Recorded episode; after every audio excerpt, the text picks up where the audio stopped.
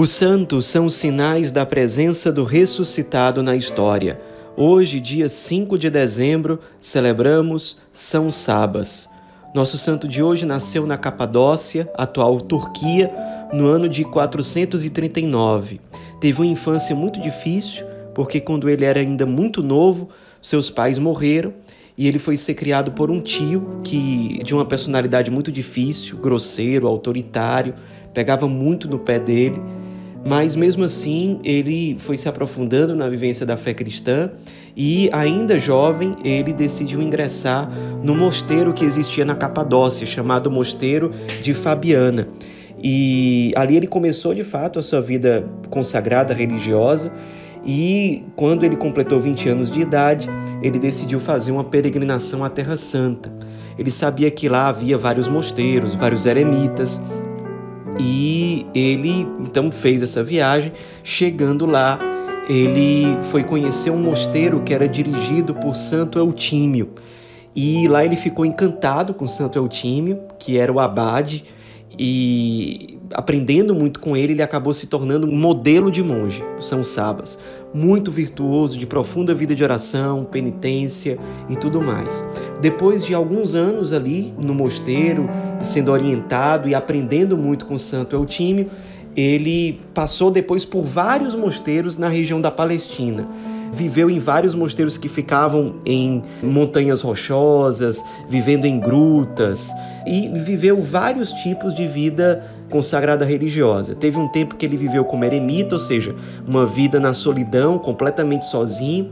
Também teve experiência cenobítica, ou seja, monges que têm celas que ficam vizinhas umas às outras, mas os monges têm pouquíssimo contato entre si. E também teve experiência de vida monástica propriamente dita, nos mosteiros, em que a vida comunitária é mais intensa. Ele, além de ser um grande modelo de monge, de eremita, de um consagrado na vida religiosa, ele também era um grande pregador. Então, várias vezes ele fazia pregações, as pessoas ficavam encantadas com aquilo, e ele também realizava muitos milagres. Numa época de seca, ali na Palestina, pela intercessão dele, tudo aquilo passou, o sofrimento passou.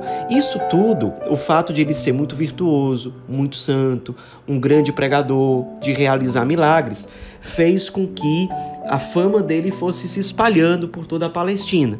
Então, muitos jovens passaram a ir buscá-lo para viver uma vida consagrada, buscar a santidade como São Sabas buscava.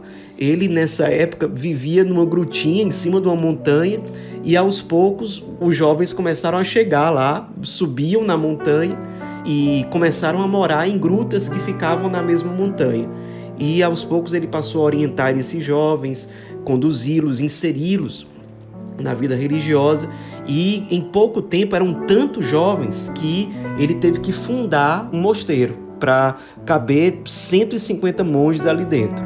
E ele, na verdade, depois desse, ele acabou fundando outros mosteiros ali em vários lugares da Palestina.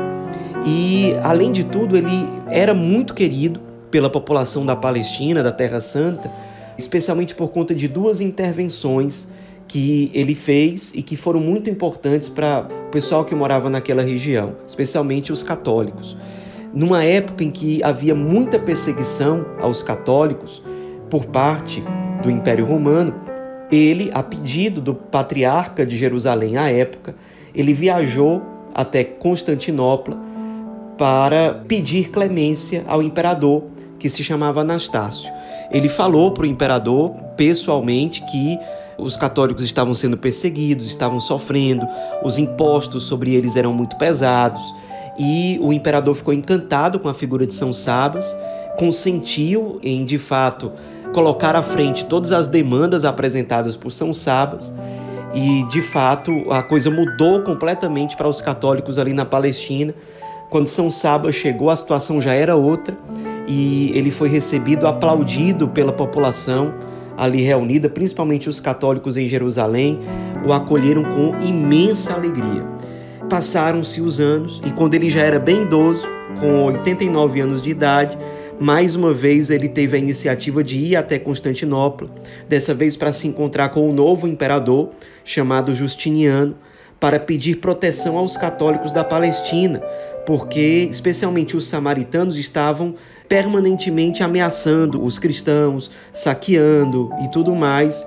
Então, a partir dessa nova visita que ele fez ao imperador, as ameaças aos cristãos também arrefeceram, a coisa se acalmou e o povo mais uma vez o aclamou com muita alegria na sua chegada a Jerusalém. Era de fato um, santo, um monge muito querido pelo povo não só de Jerusalém, mas da Terra Santa de modo geral.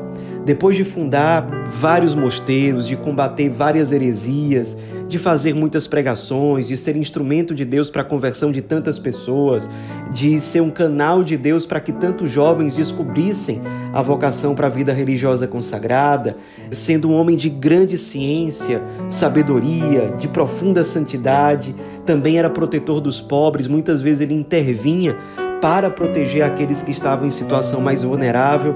Ele que tinha todas essas virtudes, depois de uma vida consumida por amor ao Cristo e ao Evangelho, ele faleceu no dia 5 de dezembro do ano de 532, com 93 anos de idade. Alguns dos mosteiros fundados por ele naquele tempo, no tempo em que ele foi vivo, existem até hoje lá na Terra Santa.